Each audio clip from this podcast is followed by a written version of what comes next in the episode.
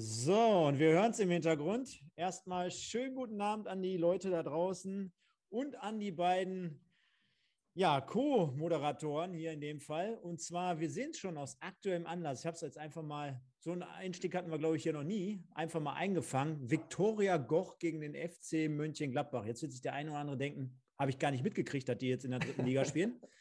äh, ist auch nicht ganz korrekt, denn unser heutiger Gast, der sitzt gerade, kann man mit Sicherheit auch so ein bisschen erkennen. Vielleicht kommt auch gleich der ein oder andere, mhm. kennt man ja von so einer Aufstiegsparty von hinten rein, so mit so einer Kanne Bier. Der Trainer denkt schon, ach, das ist Köpi, obwohl das Bitburger ist. Also nette Stories haben wir jetzt gerade hier schon gehört und deswegen begrüßen wir natürlich äh, folgerichtig erstmal wie immer den Simon, sagen Hi Simon. Schönen guten Abend, Stefan. Schönen guten Abend zusammen. Und auf der anderen Seite unseren heutigen Gast, den Daniel, Daniel Beine von Viktoria Goch. Die haben heute im Niederrhein-Pokal gespielt. Also für die Leute, die aus uns aus Kaiserslautern oder aus Viktoria Berlin heute Abend noch zuschauen werden. Ja, Viktoria Goch, äh, nettes Städtchen hier am Niederrhein, genauso wie auch Gladbach. Da gibt es einen äh, Verbandspokal. Da hat Viktoria Goch sich mit 8 zu 0 durchgesetzt. Und umso Schöner ist es, dass der Trainer jetzt gerade in der Kabine oder in der Nebenkabine sitzt und trotzdem hier zugeschaltet ist. Deswegen erstmal schönen guten Abend, Daniel. Und wie geht's dir? 8-0 ist ja eine eindeutige Kiste gewesen. Ja, guten Abend. Dankeschön erstmal, dass ich teilnehmen darf. Äh, ist mir eine Ehre. Ich habe äh, nach dem Spiel auch meinen Spielern davon berichtet und äh, ja, die haben natürlich lustigerweise gesagt, die loggen sich alle ein und äh, ich sehe gerade hier schon in meinem WhatsApp, oh, jetzt kriegt er jetzt. Ja, ja, jetzt ist gerade. Ja, Eine Sekunde. Da sind wir live. Ja, ja, live. Nein, äh, die sind äh, sehr aktiv und äh, ja, äh, wir haben uns gefreut natürlich und äh, ein paar sind, glaube ich, jetzt auch schon im, äh, im, im, bei YouTube drin und versuchen, ja, Stefan, Podcast zu sehen. Stefan, an wen erinnert uns Schlager in der Kabine? An mich. ich hätte Kingsley und Wegmo. Ja, nein, natürlich. natürlich. Nein, nein, Alright, aber ja, geile, geile Nummer. Ähm, wir haben trotzdem natürlich ein bisschen was vorbereitet. Und zwar ähm, Ihr seht schon, wir haben auch in unserer Ankündigung heute rausgehauen, wir wollen so ein bisschen natürlich wie immer so ein bisschen die Preview zur dritten Liga behandeln, also zum kommenden Spieltag. Da haben wir heute folgende Partien im Gepäck. Einmal 1860 München, Waldhof gegen Waldhof Mannheim, den Halleschen FC gegen den ersten FC Saarbrücken und äh, den SV Meppen gegen den ersten FC Magdeburg. Und der ja, Simon, du sagtest ja, der Daniel ist ein absoluter Fachmann in der dritten Liga, der ist unterwegs, der kennt sich in jeder Liga aus, demnach können wir ihn auch dazu einladen. Wenn er jetzt gleich wieder zu sehen ist, ich weiß nicht, hast du dasselbe Problem? Ja. Sorry, jetzt irgendwie mein Handy, ja, jetzt bin ich wieder da. Ja, genau. Ich stelle vielleicht den Gast noch eben ganz kurz vor, äh, für alle, die ihn äh, nicht kennen, weil du hast ja gesagt, wir haben auch Zuschauer und Zuhörer deutschlandweit mittlerweile. Daniel ist äh, genau Fachmann in allen Ligen, ist äh, selber auch ähm, in der Oberliga als Spieler tätig gewesen, ne, in, in äh, verschiedenen Vereinen hier in äh, NRW. Trainiert jetzt gerade oder ist mit der U19 vom KfC Uerdingen vor Corona aufgestiegen. Den KfC Uerdingen kennt man dann wahrscheinlich auch in Kaiserslautern. Ähm, Rot-Weiß Essen trainiert, immer noch im Scouting-Bereich aktiv und jetzt bei einem sehr ambitionierten Bezirksligist auf Aufstiegskurs ähm, und ähm, ja, von daher, wie gesagt, absoluter Fußballprofi, betreibt auch noch ein sehr, sehr geiles Jugendcamp hier am Niederrhein. Sehr erfolgreich, ist ein gutes Format, qualitativ sehr gutes Format. Und äh, von daher ein Allrounder, glaube ich, was Fußball angeht und äh, der absolut in der Lage ist, auch zur dritten Liga gute Statements abzugeben. Ah, danke Simon, das freut mich. Dann, dann hat er ja mit Sicherheit auch nichts dagegen, ganz zum Schluss nochmal sich ein bisschen im Quiz zu betteln, denn der Simon, da freut er sich schon seit Tagen drauf, beziehungsweise sogar seit einer Woche. Er stellt nämlich hier ganz zum Schluss heute nochmal ein Quiz an uns beide. Und da bin ich mal gespannt, was der Simon ja. da so vorbereitet hat. Oh, darfst ja, du sein, dürft ihr sein. Ja, gehen wir aber mal rein. Und zwar, wir haben es gerade gesehen, ne? 1860 München gegen Waldhof Mannheim. Und wenn man mal da ein bisschen auf die jüngste Vergangenheit äh, zu sprechen kommt, werden wir feststellen, 1860 München am vergangenen Spieltag noch mit einem 1 zu 1 gegen Viktoria Berlin. Und Waldhof Mannheim, hier unten sehen wir es, 2 zu 1 gegen den SC Verl. Das könnte uns jetzt so ein bisschen ja, einen kleinen Schluss darauf geben, wie beide Mannschaften im Moment so in der Spur sind, wobei ich damit jetzt mal anfange mit dem Gastgeber 1860 München. Ja, Ich ja. glaube, selbst mit diesem 1 zu 1 lässt sich gerade derzeit gar nicht so viel sagen, weil diese Mannschaft sehr, sehr hoch gehandelt. Haben wir hier jede Woche dieses Thema. Ich möchte jetzt auch ja. gar nicht immer zu sehr in diese allgemeine Kiste reingehen, weil ja. äh, hätte, wenn und aber brauchen wir nicht besprechen, sondern wir stellen fest, ich scroll mal runter, 1860 im Niemandsland der Tabelle mit 13 Punkten nach 13 Spielen, haben sich mit Sicherheit alle Löwenfans anders vorgestellt. Ja, und Waldhof Mannheim, äh, da kann man jetzt bislang von einer guten Saison sprechen, auch nach einem ja, etwas größeren Umbruch jetzt, wo man so Spieler wie Schnatterer und Höger dazu gewonnen hat, auch sehr, sehr viel auf Erfahrung gesetzt hat. Wir haben es jetzt äh, gerade ja auch vom Simon nochmal gehört, Daniel. Du bist ja selber Trainer. Wie wichtig sind solche Eckpfeiler, dass dieser, dass dieser Mannschaft vielleicht jetzt nochmal gut tut in Bezug auf äh, Konstanz gerade, weil äh, Waldhof Mannheim ja seit äh, zwei Jahren sowieso jetzt schon dabei ist in der dritten Liga. Aber man hatte schon das Gefühl, um jetzt den nächsten Schritt nach oben zu machen, fehlt vielleicht so das ein oder andere. Und äh, da sind mit Sicherheit auch so, solche Qualitätsspieler vielleicht nochmal hilfreich. Also ich finde es immer sehr wichtig, so eine, so eine Achse einzubauen. Ähm, und dementsprechend auch äh, ja, Spieler wie Schnatterer, äh, die auch in der zweiten Liga natürlich ein erhebliches äh, Qualitätsmerkmal gewesen sind, äh, in der dritten Liga dann präsent zu haben, finde ich, wo die Qualität nochmal deutlich geringer ist als in der zweiten Liga, äh, ist natürlich ein Gewinn für jeden Verein oder für jeden, äh, jeden Trainer. Ähm, und dementsprechend natürlich Mannheim natürlich, natürlich stark, stark dadurch ge, gestärkt in der, in der Liga. Ähm, 60 finde ich, ähm, wenn ich da direkt zu kommen darf, ähm, so ein bisschen zu sehr an die, an die alte Saison äh, verknüpft, wo Mölders wirklich der Fixpunkt der Mannschaft gewesen ist. Ähm, aber äh, man muss auch wirklich sehen, dass äh, die 60er ja eigentlich für mich überraschenderweise äh, bisher nicht viele Punkte geholt haben. Ich weiß nicht warum, aber ähm, für mich ist Mölders jetzt nicht so der Top-Drittligaspieler, ähm, aufgrund seines Alters einfach, nicht aufgrund seiner, ähm, ja, aufgrund seiner sportlichen Leistung, äh, wie er die letzten Jahre gewesen ist. Deshalb glaube ich, die 60er nicht so stark dieses Jahr wie erwartet von allen. Ja. Sehe ich ähnlich. Wir haben ja auch letzte Woche schon gesagt, bei 60 äh, haben wir so ein kleines Fragezeichen, warum, weshalb, wieso. Äh, eigentlich, ähm, ähm, wenn Möllers nicht funktioniert, siehst du, was, was, was passiert. Ne? Wir haben aber natürlich eigentlich gesagt, okay, Kader wird gehalten vor der Saison, ein paar Zugänge, die sehr klug äh, transferiert sind. Dann ähm, ähm, hast du äh, heiße Abwerbeversuche wie für Dressel und so überstanden. Also eigentlich einzige Begründung ist jetzt wirklich, du hast denselben Kader äh, fast wie letztes Jahr, die knapp den Aufstieg verpasst haben in der, in der Relegation. Ähm, dass es vielleicht so ein bisschen Kopfsache ist oder so, plus ein Mölders, der, der nicht richtig funktioniert. Äh, ich meine, hat jetzt getroffen ne, zum 1-1 gegen Berlin. Äh, Spiel hätte auch äh, äh sicherlich zugunsten von 60 noch ausgehen können. Ähm, ist jetzt nicht so, dass sie irgendwie einen schlechten Ball spielen, aber sicherlich äh, nicht so einen guten, wie sie sich selbst gewünscht haben. Deswegen sehe ich es auch so wie Daniel, weiß ich nicht, woher es kommt. Äh, schwer zu sagen, haben wir ja letzte Woche schon gesagt, muss, oder vor zwei Wochen gesagt, muss man vielleicht ein bisschen näher am Verein sein. Und Schnatterer und Höger sind natürlich zwei Transfers, die ja auch von manchen Leuten vielleicht gerade bei Höger ein bisschen als riskant auch äh, äh, empfunden worden sind, gerade mit den Ambitionen und den Aussagen, die so ein bisschen kommuniziert wurden von Waldhof, sind aber zwei Transfers, die natürlich voll aufgehen bis jetzt, ne, aber voll. Und äh, neun Gegentore, stärkste, sehr, sehr stark. Ich weiß nicht, ob die stärkste, auf jeden Fall eine sehr starke Defensive und auch noch ein Punkt, keine Verletzten. Keine. Ne, also da geht äh, gerade sehr viel aus. Ich glaube, die haben einen Spieler, der gerade so ein bisschen äh, äh, lamentiert mit seinen Dingen. Ansonsten ähm, äh, verletzungsfrei bis jetzt durch die Saison. Äh, aber, wo wir gar nicht drüber gesprochen haben, Stefan, steht überhaupt noch gar nicht fest, ob dieses Spiel stattfindet. Denn heute waren zwölf Leute zurück im Mannschaftstraining. Also dieses Spiel steht wohl hart auf der Kippe. Da muss ich jetzt, glaube ich, nochmal rausgetestet werden am Freitag. Und dann wird erst entschieden, ob dieses Spiel überhaupt stattfindet. Heißt, es könnte sein, dass wir über ungelegte Eier sprechen. Du, du hast gerade angesprochen, ähm, mit, mit Blick jetzt gerade auf die Tabelle fällt mir auf, ja, nicht die beste Defensive, denn wen, wen wundert's? Also Mannheim, neun Tore, neun Gegentore. Mhm. Und der erste FC Kaiserslautern. Hättest du das jetzt gedacht, dass die erst acht Stück kassiert haben? Nee. Niemals. Also hätte ich Wahnsinn, gar nicht ne? gerechnet. Hätte ich ja. auch nicht jetzt. Ja, okay. Wir Experten. Nein, aber ähm, du, du, hast ja gesagt, du hast dich auf diese Sendung vorbereitet, Simon. Ähm, ja. also ich fand, äh, wenn ich eingreifen darf, ja? ne? Also ich finde, äh, da ist auch ein guter Mix aus Neuverpflichtungen wirklich. Äh, also Höger ist für mich einfach so ein bisschen Mentalität eingekauft.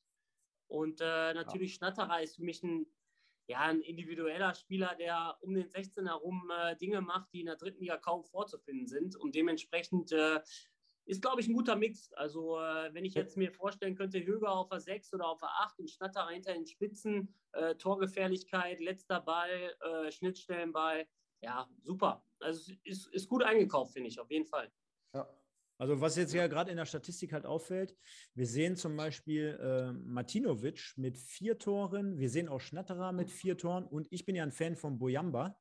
Der hat auch schon vier Tore, also dort ein bisschen breiter auch gefächert. Ne? Also gibt ja auch den einen oder anderen Drittligisten, der lebt davon, dass so ein, zwei Spieler entscheidend sind. Aber wenn man sich in der Offensivreihe jetzt schon auf drei Leute ähm, ja, verlassen kann, die dort zumindest immer wieder mal treffen, dann ist das mit Sicherheit die halbe Niete da vorne drin. Und hinten, ja, äh, also das sieht schon gefestigt aus. Patrick Glückner, wir sind hier gerade seit 2020 am Werk und man hat das Gefühl, Simon, mhm. da gibt es ja auch den einen oder anderen Drittligisten, wo man nicht das Gefühl hat, aber bei Waldhof Mannheim, da entwickelt man was. Mhm. Und äh, in, mit entwickeln meine ich jetzt nicht, äh, da holt man jetzt 34, 35, 36-jährige Spieler, aber wir haben ja gerade gehört, wie wichtig das sein kann, um dieses Gesamtkonstrukt darum zu bilden. Mhm. Und insgesamt hat man das Gefühl, es ist schon gefestigt jetzt im dritten Jahr. Mhm. Man entwickelt was und man möchte positiv, ich glaube, ich habe irgendwo auch gelesen, äh, man möchte in den nächsten zwei Jahren da mal hoch. Mhm. Grundordnung immer 4-2-3-1.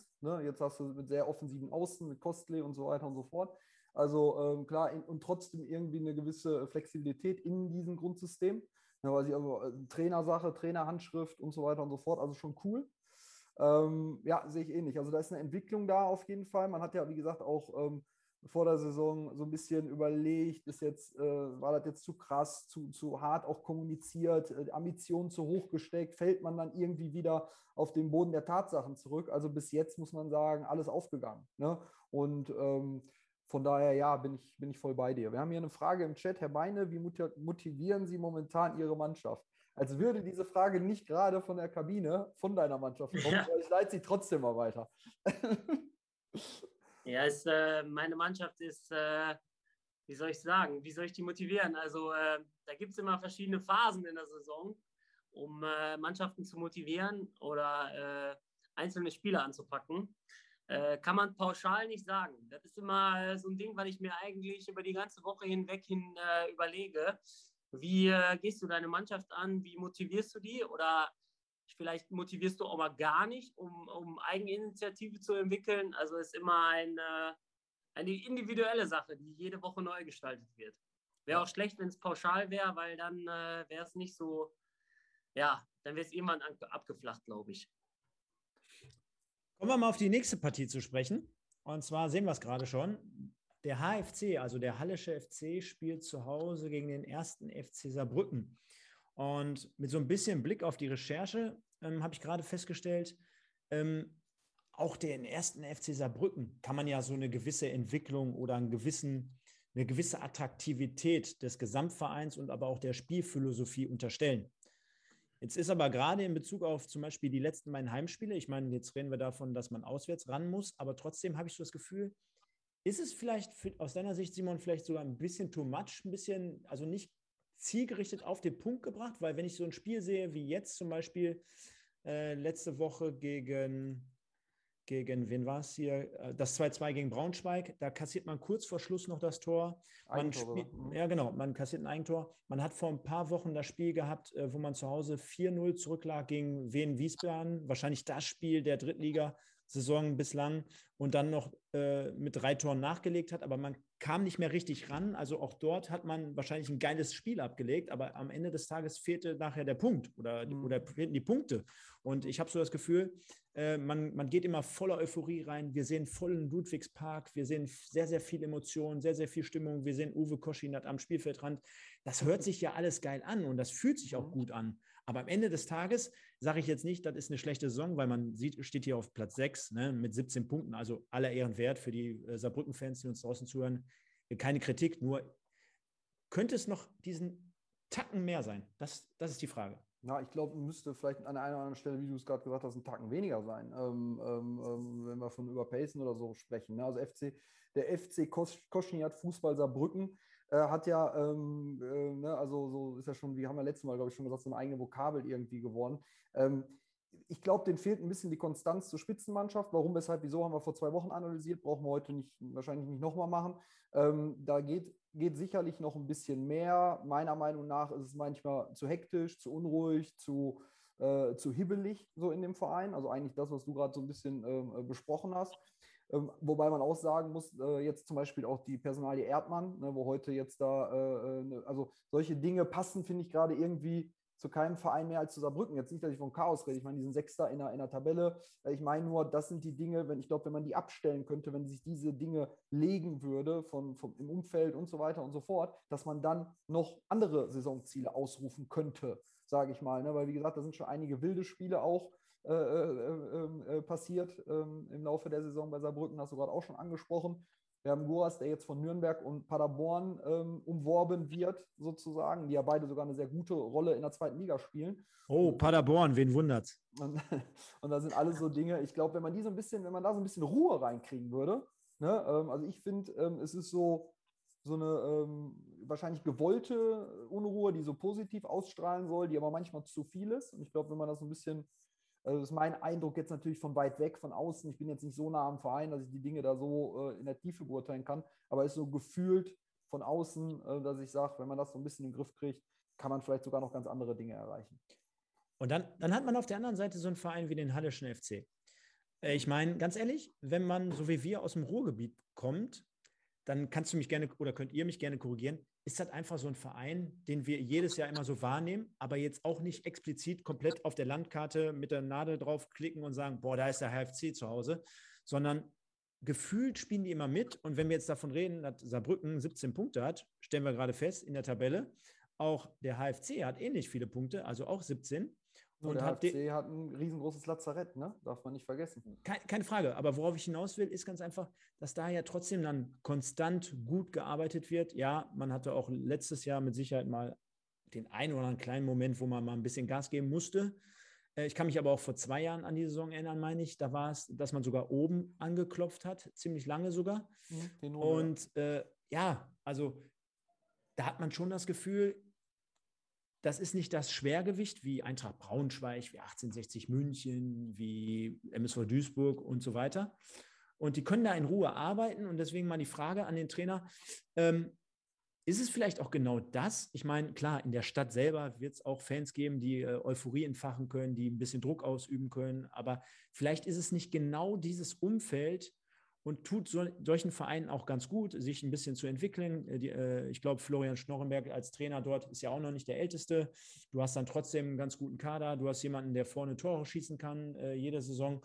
Und insgesamt kommt das sehr, sehr gefestigt herüber. Auf jeden Fall. Also das wäre jetzt auch mein, äh, mein Einwand gewesen da.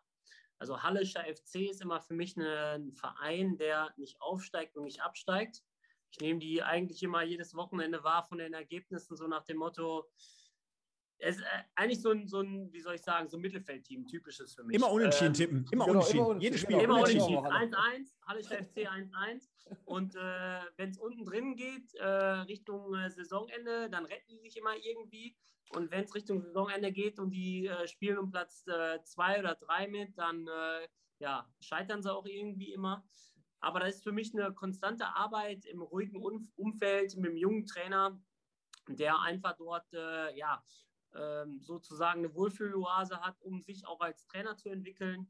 Und äh, dementsprechend Hallischer FC ist immer so eine solide äh, Mannschaft für mich. Ne? Also da gibt es keine Ausreißer und äh, die agieren nur zusammen. Und dementsprechend, äh, ja.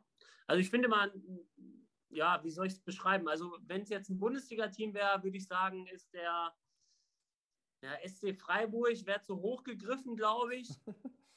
ähm, FC Augsburg, oh. der äh, dritten Ja, der FC Augsburg, genau, FC Augsburg, genau. Die ja. können alle schlagen, aber die können auch gegen alle verlieren. Und ähm, dementsprechend aber, die steigen irgendwie trotzdem nie ab, weil die mhm. nachher alle zusammenhalten. Augsburg ist ein super Einwand. Sehe ich, sehe, ich, äh, sehe ich genauso. Alle schätze ich eins zu eins genau sein über Jahre, so ein bisschen wie Zwickau, wobei es bei Zwickau ein bisschen überraschender ist, dass die das so hinbekommen als, als bei Halle, auch von den Möglichkeiten vom Verein und so weiter und so fort. Aber würde ich eins zu eins so einschätzen, ruhiges Umfeld, tut. Äh, äh, manche mögen es, manche nicht. Da kann man ja äh, jetzt geteilter Meinung sein. Manche brauchen hier, da hatten wir auch vor äh, drei Wochen mal den Gino hier zu Gast von Wiesbaden, der ein bisschen Wiesbaden und Lautern, äh, wo dann Vorteile und Nachteile sind ähm, und so weiter. Also ähm, genau, sehe ich auch so. Man jetzt für, zu der Saison, um da nochmal darauf zurückzukommen, Stefan, finde ich die Leistung erstaunlich. Ich meine, man hat mit Berlin, Magdeburg Mannschaften geschlagen, die äh, äh oben stehen. Äh, Riesenlazarett, was sich jetzt, glaube ich, so ein bisschen, so ein bisschen äh, äh lichtet. Der Manning langzeitverletzt ist zurück im Training. Äh, Beuth Rivera, äh, Niedfeld sind wieder zurück im Training. Ähm, ja, und bei äh, Kastenhofer Otto und Dersdorf ist, glaube ich, noch fraglich, ob die spielen, habe ich heute gelesen. Ähm, Eberwein mit sieben Toren, ne? Zim Zimmerschied mit einer brutalen Saison bis jetzt. Also richtig geile, geile Saison spielt der. Und das sind alles so Dinge, ähm, wo ich sage, äh, dann Halle, auf, also wenn ich mir jetzt vorstelle, wären alle da und da wird alles rundlaufen, wo würde Halle dann stehen? Ja, also ich finde, ähm, die spielen eine erstaunliche äh, Saison mit so einem, mit so einem riesengroßen äh, Lazarett, was die ja vor sich haben. Aber die haben halt auch null Druck. Das ist deren Vorteil auch. Ne? Also ja. ich glaube, die gehen einfach in die Spiele rein und das ist besonders bei sag ich mal, jungen Spielern immer so ein Thema, dass die sagen, okay, ich kann ins Spiel reingehen und ich, ich stehe nachher nicht in Deutschlands Presse, ähm, ja. wahrscheinlich dann in der regionalen Presse, nur äh, weil der Halle, ja. sorry, weil der Hallischer FC halt nicht im Fokus steht, so, ne? Das sind, Hat Halle schon mal Aufstiegsambitionen angemeldet, Stefan? Oder haben die schon mal gesagt, perspektivisch soll es weiter nach oben gehen? Ich glaube nicht, oder? Ja, also ich werde ja morgen mit denen telefonieren, dann werden sie es mir wahrscheinlich verraten. Nein, ah. Spaß beiseite. Äh, ich glaube nicht. Ne? Also ähm, man muss das Ganze ja einschätzen, wenn man jetzt zum Beispiel jede Saison sagt, boah, die zweite Liga, die ist so stark wie noch nie und die ist so attraktiv wie noch nie. Ich meine, die dritte Liga, die stellt sich ja jetzt seit Jahren auch sehr, sehr attraktiv dar, zumindest von den, von den Vereinen. Ne? Also du hast da echt, äh, selbst die Vereine, die generell immer von unten nach oben gekommen sind. Wir haben gerade über Saarbrücken, wir haben über ähm, über Mannheim gesprochen, die ja jahrelang in der Versenkung verschwunden waren, gepaart mhm. mit, mit den Traditionsvereinen, die irgendwann höher mal gespielt haben, die dann irgendwann rausgefallen sind, hast du ja auch eine unglaublich attraktive Liga in der dritten. So, und dann glaube ich jetzt nicht, dass der Hallische FC so vermessen ist und sagt, hör mal, wir müssen uns dann über diese Vereine äh, einstellen. Zumal ich glaube, wenn man zum Beispiel bei dem einen oder anderen Traditionsverein ja aus der dritten Liga immer diese Stories kennt von, ach, mir fehlen die Gelder und das Stadion ist so teuer und der Kader. Und ich glaube, diese Probleme hat man ja in Halle nicht in diesem Maße. Ne? Mhm. Wie zum Beispiel ein Verein wie der 1. FC Kaiserslautern, der ein Stadion von 50.000 Zuschauern hat. So. Ja. Ne? Und ja. das sind ja alles so Geschichten. Und äh, ich kann es aber immer noch nicht fassen, wenn ich hier auf die Torjägerliste gucke. Ich äh, gucke mit Entsetzen darauf, denn ich hätte niemals auf Nilsson, Eberwein und Ademi getippt dass die drei dort vorne sind bislang. Aber eine Frage, Frage an den Trainer nochmal. Und zwar, jetzt haben wir vorhin hier gesehen, ähm, Halle spielt gegen Freiburg 1, äh, 1-1, genau, gegen Freiburg 2. Und die spielen jetzt dann halt am kommenden Wochenende gegen den ersten FC Saarbrücken. Was würde dich denn mehr reizen? Kann man das so generell sagen? Oder sagst du, ach, Arschlecken, wenn ein Drittliga-Angebot käme, wäre ich sowieso sofort weg? Aber ähm, eine Zweitvertretung mit ausschließlich jungen Spielern. Ich meine, wir haben ja letztes Jahr, Simon, äh, äh gesehen, wie äh, zum Beispiel der BVB mit seiner zweiten von der Regionalliga in die dritte aufgestiegen ist und jetzt auch mehr oder weniger dort für, für Furore sorgt, denn man befindet sich aktuell auf Platz zwei. Also kann ja auch attraktiv sein, ne? so eine Aufgabe. Äh, beides sicherlich. Also äh, beides sicherlich. Ähm, wenn man sich jetzt anschaut, äh, auch die, sage ich mal, jetzt rein auf die Personalie Trainer äh, fixiert bei Borussia Dortmund 2, wo die letzten äh, ja, Jahre immer die Trainer auch Richtung äh, Bundesliga oder Premier League oder zweite englische Liga marschiert sind, äh, ist das ein Riesensprungbrett. Ähm, aber natürlich, erste Mannschaften haben immer einen, einen besseren Fokus natürlich wie zweite Mannschaften. Ähm, aber es kommt immer auf den Verein an. Sag ich mal, wenn ich Borussia Dortmund 2 jetzt sehe und du bekommst da ein Trainerangebot, du lieferst da gute Arbeit ab, wie gesagt, dann hat man äh, extrem gute Möglichkeiten, auch äh, in den höheren Profifußball reinzukommen. Ähm, wenn ich jetzt einen SC Freiburg sehe, ich glaube, da ist schon sehr viel, äh, sage ich mal, Konstanz auf den Posten geboten. Also da kann man auf jeden Fall damit rechnen, dass man äh, länger Trainer bleibt und nicht jetzt nach äh, fünf Spielen äh, seinen Hut nehmen muss, wenn man schlechte Ergebnisse liefert. Also da muss man immer abwägen. Aber ich finde, beides sind attraktive Dinge, wo man sich irgendwie mit arrangieren kann und wo man Positives rausziehen kann. Als Trainersicht völlig nachvollziehbar würde ich die Antwort, glaube ich, eins zu eins zu geben. Aus Fansicht äh, habe ich eine eigene Meinung zu Zweitvertretungen, zumindest in der dritten Liga. Ähm, aber ich glaube, äh, wenn, wenn man an seine persönliche äh, äh, Nummer denkt, dann würde ich die Antwort eins zu eins unterstreichen. Ja. Naja, Gott sei Dank machen wir dieses Fass jetzt hier nicht auf. Ich, ich habe es ja. mal so nebenbei erwähnt. Ja, genau. Ja. Aber wir haben noch ein Spielchen. Genau, wir haben noch ein Spielchen. Und zwar keinen geringeren als, jetzt bringen wir wieder unser ah. M-Wort hier unter, wie in jedem Format hier, was ich betreue. Äh, der SV Meppen ist am Start. Und zwar hat er es zu tun mit dem ersten FC Magdeburg. Und Magdeburg natürlich aktuell auf Platz 1. Mhm. Hatte mal so einen kleinen Durchhänger jetzt vor zwei, drei Wochen mit zwei Niederlagen am Stück. Und ähm, man hat aber wieder so in die Spur gefunden, ist jetzt wieder auf Platz 1 angekommen. Zeichnet sich natürlich auch durch eine bärenstarke Offensive aus. Also wir sehen es hier gerade 22 zu 11 Tore nach elf Spielen. Das bedeutet wiederum zwei Tore pro Spiel im Schnitt. Man hat mit Artig wahrscheinlich aktuell einen der, wenn nicht sogar den besten Spieler in der dritten Liga. Man hat einen Trainer, der dort äh, auch vorangeht, der dort letztes Jahr schon übernommen hatte in der schwierigen Situation, der die Mannschaft aus dem Tal der Tränen her herausgeholt hat bis auf Platz 1. Also man kann, glaube ich, ganz zufrieden sein. Also mhm. die Statistik gibt ja vor sieben Siege, ein Unentschieden, drei Niederlagen. Jo, die drei Niederlagen kann man sich mit Sicherheit klemmen, aber äh, sieht ordentlich aus und für viele war ja vor Beginn schon Magdeburg der Favorit und äh, zeichnet sich jetzt gerade so ein bisschen ab, zumal, wenn man jetzt nochmal schaut, ähm, auch am letzten Spieltag mal eben 4-0 gegen Türk Gücü München. Ich habe äh, Magdeburg, ich, äh, ich werde gleich nochmal eine Frage an unseren äh, Gast stellen zum, zu, zu der Trainergeschichte in Magdeburg. Aber Magdeburg ist für mich auf jeden Fall nach dem Sieg gegen Türkgücü eigentlich mehr Aufstiegskandidat als je zuvor, weil ich glaube, unter Tietz haben die noch keine zwei Ligaspiele am Stück verloren. Da war ich echt, ich war wirklich gespannt. Türkgücü reist dann einen neuen Trainer an, haben, hat das erste Spiel direkt auch gewonnen. Ähm, und äh, äh, Magdeburg hat vorher zwei Spiele verloren, und zwar gegen Würzburg, die ja in dieser Saison nicht unbedingt äh, für, wollen wir ausreißen. Ja. Genau, richtig, so. Und äh, äh verliert dann auch gegen Halle ähm, 3 zu 2. Und ähm, auch recht klar, fand ich. Meine 2 zu 3 ist irgendwie kurz vor Schluss, glaube ich, gefallen. Ähm, und da habe ich mich, äh, habe ich, hab ich schon gesagt, okay, was passiert jetzt gegen Türgücü? Und dann rasieren die München aber sowas von. Und die zweite Halbzeit, äh, drei Tore äh, geschossen, 4 zu 0 Endstand, äh, war extrem beeindruckend. Und dann ist für mich auch so ein Punkt gekommen, äh, auch jetzt als Trainer, als Verein, wenn, wenn so ein Spiel verloren geht, dann könntest du von einer Mini-Krise sprechen, dann passiert irgendwie was mit den Köpfen und dann weißt du, äh, wie, wie, wie schnell das so eine Dynamik bekommen kann.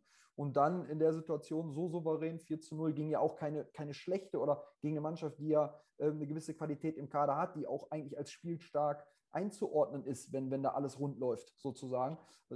Also ähm, sehr, so einen deutlichen Sieg dann einzufahren, zumindest in der zweiten Halbzeit, äh, da habe ich gesagt, okay, also das war nochmal wirklich jetzt unterstrichen mit Ausrufezeichen, die wollen da hoch. Und ähm, ich würde mich sehr wundern, wenn die am Ende nicht hochgehen. Fand ich sehr, sehr interessant, dass du diesen Punkt aufgegriffen hast, dass, dass äh, deine These untermauert, dass man, wenn man zwei Spiele hintereinander verloren hat, dann aber wieder richtig in die Spur zurückkommt. Ne?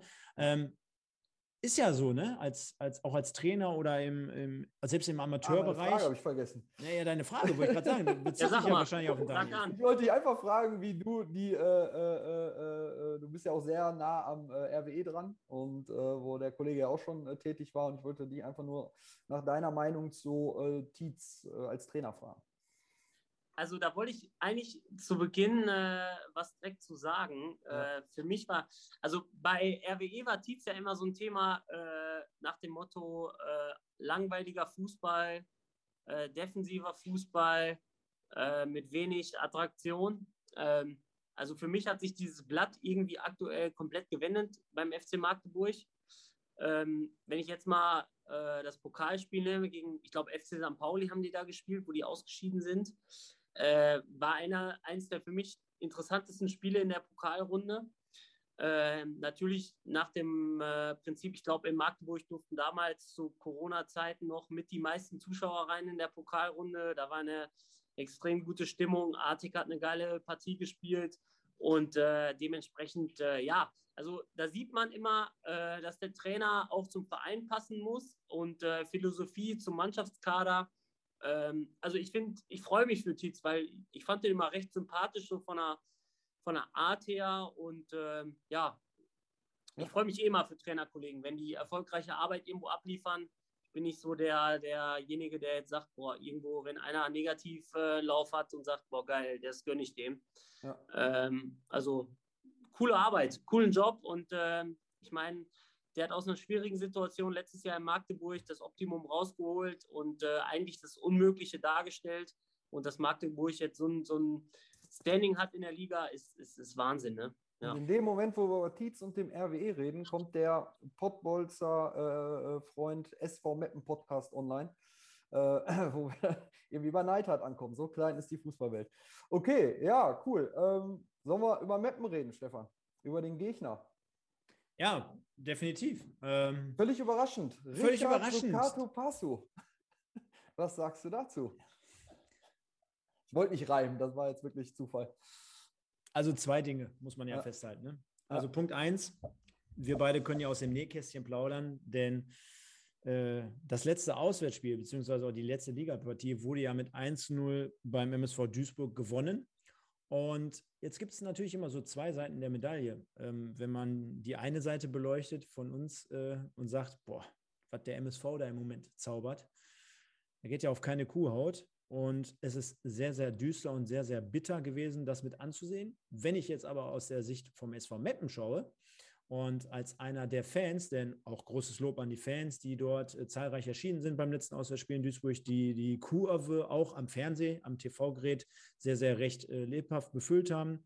Da muss ich sagen, boah, hätten wir ein geil, geiles Auswärtsspiel unserer Truppe gesehen. Ne? Also mhm. interessiert mich ja in dem Fall nicht, wie äh, desorientiert der Gegner spielt, mhm. sondern ich aus Fansicht mit einem Bier im Stadion hätte gedacht, boah, da okay. lassen wir uns nichts anmerken, spielen wir schön offensiv nach vorne. Das mhm. Einzige, wo man sagen äh, könnte, äh, müssen wir eher einen Deckel drauf machen. Also da muss die Mannschaft mit sich mit Sicherheit den Vorwurf gefallen lassen, so einen angenockten Gegner. Aber ich glaube auch, dass so eine Truppe wie Meppen nicht auch äh, dieser Killer ist. Ne? Mhm. Jetzt zu ja. sagen, wir legen ja jetzt ein zweites, ein drittes Tor, da fehlt am Ende des Tages dann schon ein Stück auch weit die Qualität. Mhm. Man hat mit Sicherheit trotzdem immer ein, zwei Leute dabei, wo man sagt, so Tankulic-mäßig, da geht in jedem Spiel gefühlt irgendwie etwas.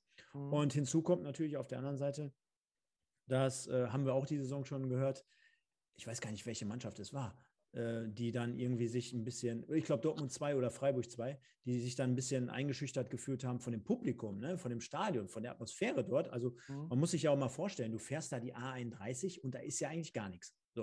Geile da, kommt ja, da kommt ja wirklich gar nichts. Da ist nichts. Und nach, nichts. Dem, nach, dem, nichts, nach dem Nichts kommt, kommt ja wieder nichts. Und dann kommt mit. Und, und irgendwann kommt dann mit. Genau, dann fährst du rechts ab, dann fährst du irgendwie über ein paar Bauernhöfen äh, Höfe, und dann kommt auf einmal äh, das kleine Stadion, die Hensch Arena. Und ja, dann ist da Rambazamba alle zwei Wochen. Also kennt ja jemand, jeder, die Emsländer, die sind dann ja besonders äh, äh traditionell und am Start. Und ja, ist auf jeden Fall immer schwierig, glaube ich, dort zu spielen. Ein bisschen mhm. eklig. Mhm. Ich glaube, wenn man es jetzt mit dem Amateurfußball von Daniel vergleichen würde, würde man sagen, oh, die Bauerntruppe oder jetzt müssen wir auf der Tate Geläuf, jetzt müssen wir dort uns warm anziehen, dann müssen wir wenigstens auf uns auf einen Kampf gefasst machen.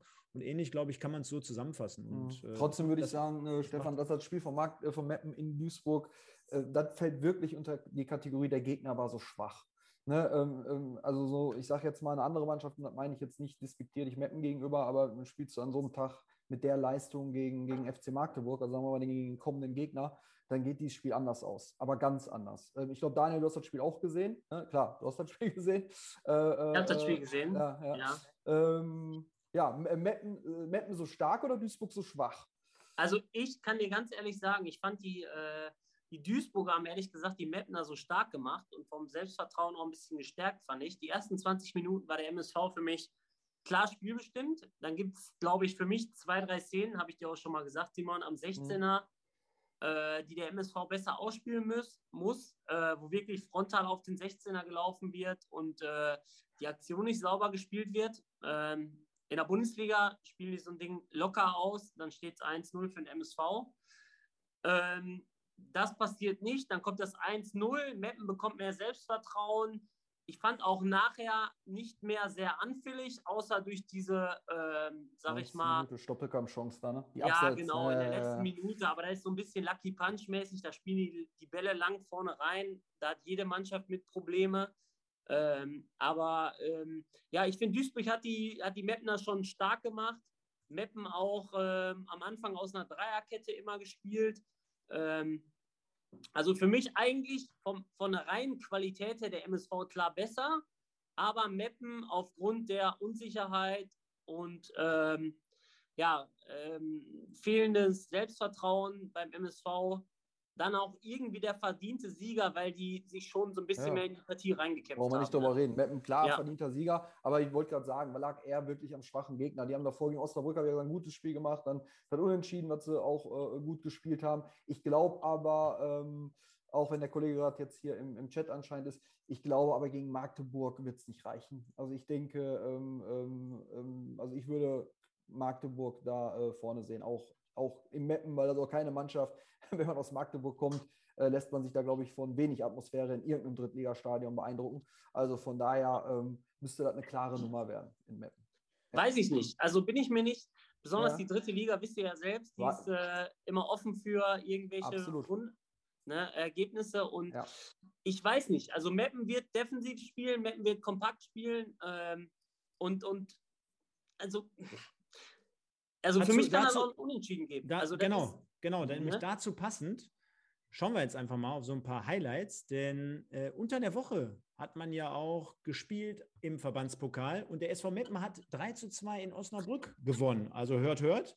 Auswärts äh, schießt man sogar drei Tore gegen einen ja, Liga-Konkurrenten und äh, wenn wir ihnen da so ein bisschen die Qualität absprechen wollen, dann äh, können wir uns aber ganz schön irren, denn dort mhm. legte man an der Bremer Brücke ein tolles Spiel hin. Man hat auch tolle Tore erzielt. Wir können hier mal gucken, ob wir hier mal so das ein oder andere sehen. Hier haben wir noch eine Chance von Osnabrück. Und genau, Hemlein, erste Mal wieder in der Startformation. Sehen wir schon hier Tankulic mit einem guten Ball über die rechte Seite. Ball kommt rein. Ja, und da ist, weiß ich jetzt gar nicht, wer es war. Hemlein macht, glaube ich, das zweite. Ja. Macht ja gar nichts. Ich glaube, die Vorlage kommt von Hemlein rechte Seite, zack, und da steht es dann 0-1 in dem Fall. Schön herausgespieltes Tor, würde man jetzt als Gästetrainer sagen. Und äh, blicken wir mal auf das zweite Tor. Vielleicht kann der Trainer ja mal äh, analysieren. Der sieht Langer das gerade nicht parallel, Stefan. Ich sehe gerade nichts. Ihr seht nichts? Er ist ja über Handy im Zoom-Meeting drin. Ach so, okay. Ja, ja, Dann sehen wir auf jeden Fall den, den Chipball vorne rein. Hemlein, wie von mir mehrmals ja schon angesprochen, 0-2. Und ja, die Meppener stürmen die Bremer Brücke, Simon. Hm. Pokal. Ja, Hat seine äh, eigenen Gesetze. Alles gut. Ja, also wie gesagt, ich wollte jetzt gerade nicht Meppen in, in Gänze. Ne? Ging jetzt mir nur um das Spiel in Duisburg. Ne? Also ähm, ähm in diesem Spiel lag es eher am Gegner und nicht an äh, äh die, Stärke, äh, die Stärke des SV Meppen. Daniel hat ja recht. Ich meine, Magdeburg verliert gegen Würzburg. Nochmal.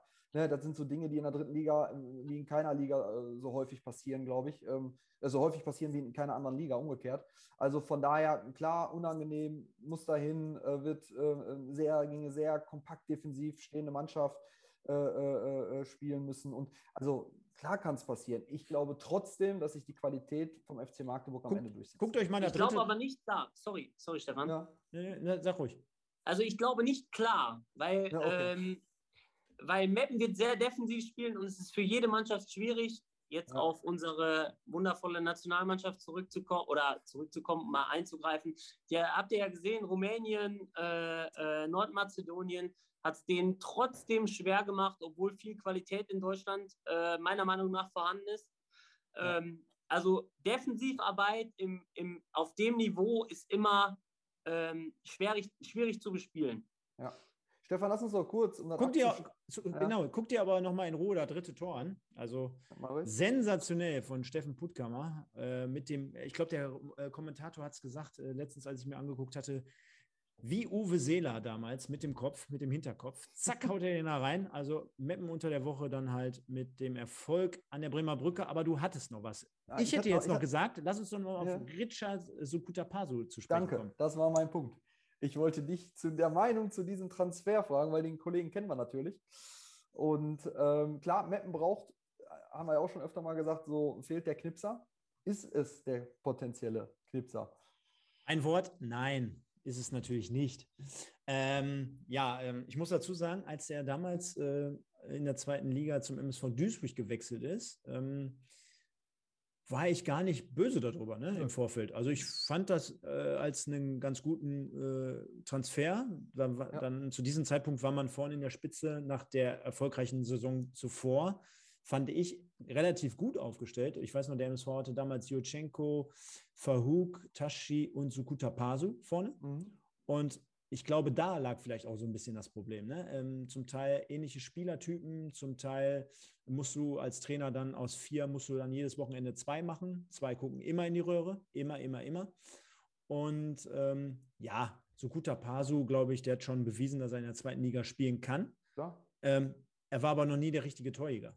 Mhm. Und, also äh, ich, wenn ich eingreifen darf, äh, ich habe Sukuta Pasu damals auch mal in Bochum war das, glaube ich. Da war er Bochum, ja.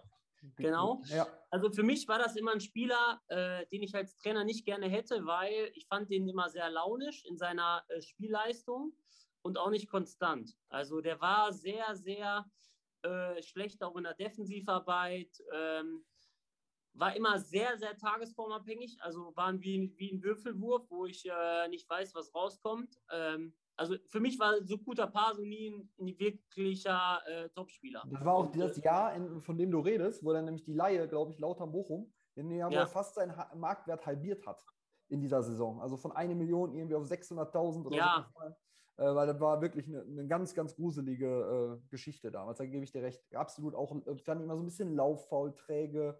Äh, äh, und so weiter und so fort. Also, ja, das sind ja, ja. Dinge, also ich finde lauffaul und einsatzmäßig wenn der einfach alles bieten würde, dann würde ich sagen, okay, man verzeiht ihm auch mal schlechte Leistungen. Aber wenn ja. er läuft, arbeitet und alles tut, ne? Ja, ja. Aber wenn er äh, so träge ist, vorne nur parkt am Innenverteidiger, dann sage ich, okay, äh, ist jetzt nicht mein ja. Wunschstürmer. Ja. ja. Und eigentlich, Mal, das, wofür Meppen ja auch steht, Fußball arbeiten, tun die ja diese Saison eigentlich ganz gut. Ne? Ich wollte also, gerade ja. sagen, jetzt kommen nämlich zwei äh, interessante Anekdoten noch dazu. Jetzt blende ich es mal ein, ich habe es gerade im Hintergrund vorbereitet. Einmal sehen wir jetzt gerade seine Historie. also sensationell. Ich lese mal für alle Leute, die nur den Podcast hören. Zu, ich lese mal vor. Bayer Leverkusen Jugend, Leverkusen U17, U19 erste Mannschaft, St. Pauli, wieder Leverkusen, dann Kaiserslautern, dann Sturm Graz, dann wieder Kaiserslautern, dann VfL Bochum, dann wieder Kaiserslautern, dann Cercle Brügge, dann Energie Cottbus, dann Sandhausen, dann MSV Duisburg, dann die Tigers aus China, dann äh, Seoul Eland aus Südkorea, dann Police Terro FC aus, ich was ist es hier? Ähm, Shanghai, ja. Thailand. Thailand. Und dann jetzt der SV Meppen. Also geile Nummer, muss ich ehrlich sagen. Über China, Südkorea, Thailand, ab ins Emsland. Und warte, der ist nicht, der ist nicht 45, der ist erst 31. Ja, ja gut, der hat mindestens noch. Koffer nicht auspacken, ne? Also der hat mindestens ja. noch 15 Stationen vor sich. ja, genau. Kannst Koffer direkt in der Ecke stehen. Ja, dann brauchst du, stellst du einfach in die Ecke, packst aus und. Jetzt ja. muss man sich natürlich auch die Frage stellen: Wie kommt der SV Meppen an den Spieler, der in Thailand Völlig gespielt hat? Völlig überraschender Transfer. Ja, über Berater, über Berater. ja, ja, natürlich. Aber man stelle sich vor, denn jetzt kommt die zweite Anekdote dazu. Ich mache mal seinen Instagram-Account auf, das kenne ich, das wusste ich schon. Ah, okay. Er hat ja auch noch ein eigenes Modelabel. Ne? Also er ist ja auch dann noch ja. der, der, Löwe. Der ist ja der, der, der er Sind so die alle? Sind die alle? So diesen ja, ja, Pasu, diesen Pasu-Style hier mit dem Löwen drauf.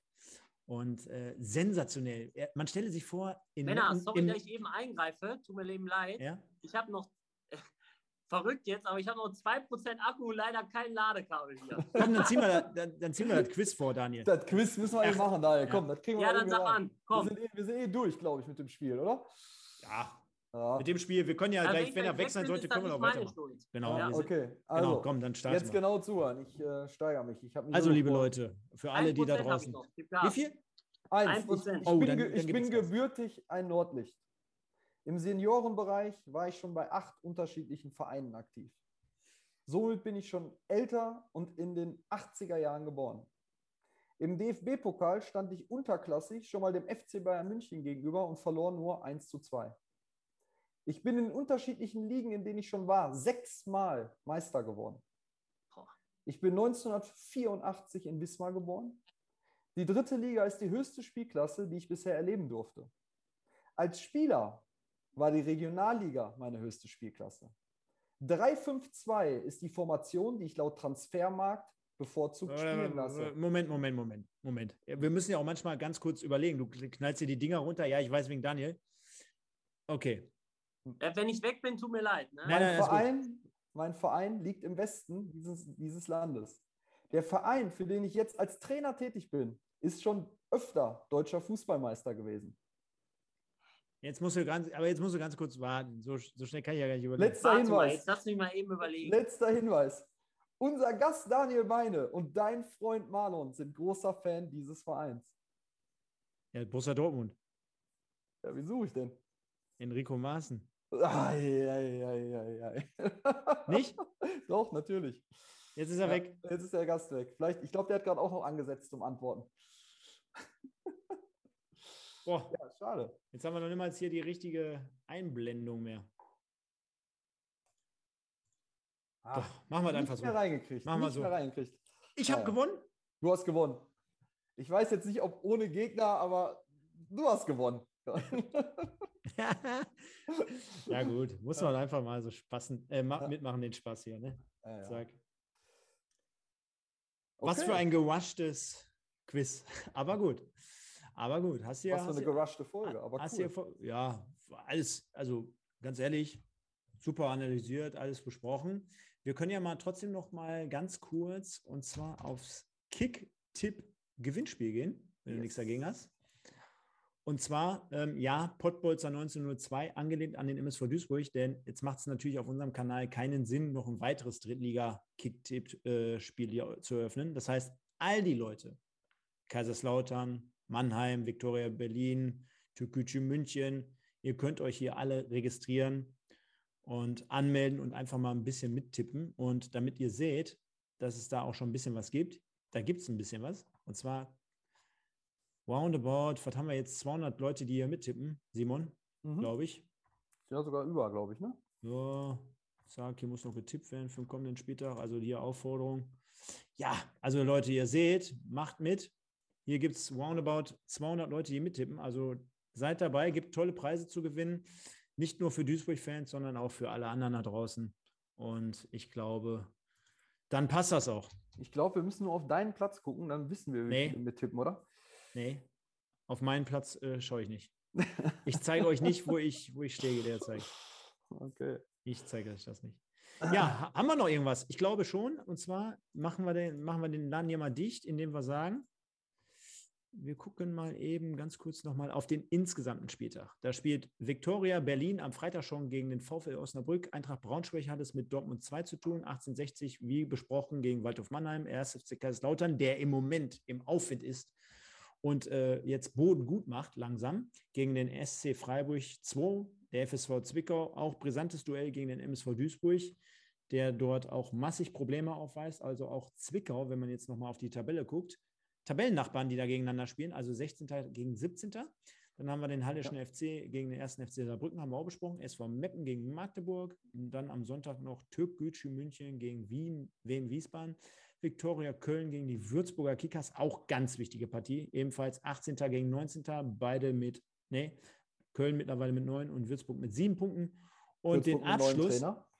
Würzburg mit neuem Trainer, Danny Schwarz von den Bayern ist gekommen. Ja. Haben wir sogar äh, kleine Informationen, dass dort ein wenig vermittelt wurde, sage ich jetzt ja. mal so schön.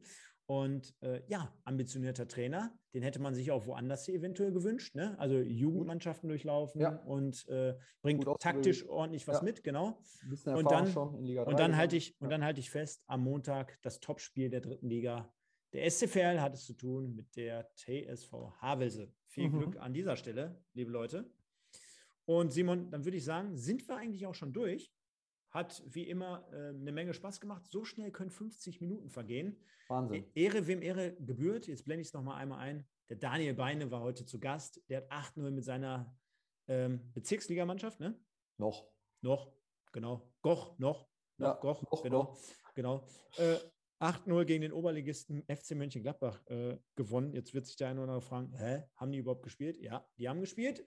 Und deswegen viele Glückwünsche an Goch. Vielleicht erwischen Sie ja das einzige Drittliga-Los, was es im Niederrhein-Pokal gibt. Das wäre demnach gegen den MSV Duisburg. Da fahren wir dann alle hin, machen eine Riesensause und laden, würde ich sagen, noch unsere Kollegen vom SV Meppen ein, inklusive Sukuta Pasu. Na, wenn das kein schönes Schlusswort ist. Ich bedanke Wahnsinn. mich bei dir, lieber Simon. Hat wie immer Spaß gemacht, war eine tolle Expertise. Nächste Woche sind wir wieder am Start. Äh, ich denke mal, wie immer, so Mittwochs dann 22.45 Jetzt wird der eine oder andere sagen: Boah, könnt ihr nicht mal eher machen? Nee, können wir nicht. Gibt es ja auch im Nachgang zu hören. Also, liebe Leute, auf allen Kanälen folgt uns, bleibt uns treu. Viel Spaß am kommenden Spieltag. Bis nächste Woche. Dem, das letzte Wort gehört dem Simon. Bis denn. Ciao, ciao. Ja, ja vielen Dank. Ähm, mich ärgert es ein bisschen, dass ich mein Quiz nicht durchziehen konnte, so wie ich es mir gewünscht habe. Habe ich die ganze Woche dran gearbeitet. Wahnsinn. Können Nein, wir ja am Freitagabend nachholen. Ja, genau. Ähm, ja, ich freue mich auf den Spieltag, auf jeden Fall. Gerade nach der ähm, ja, immer mittlerweile nervigen Länderspielpause. Äh, endlich wieder dritte Liga äh, mit, äh, glaube ich, viel Brisanz drin. In dem Sinne, wir hören und sehen uns nächste Woche. Vielen Dank.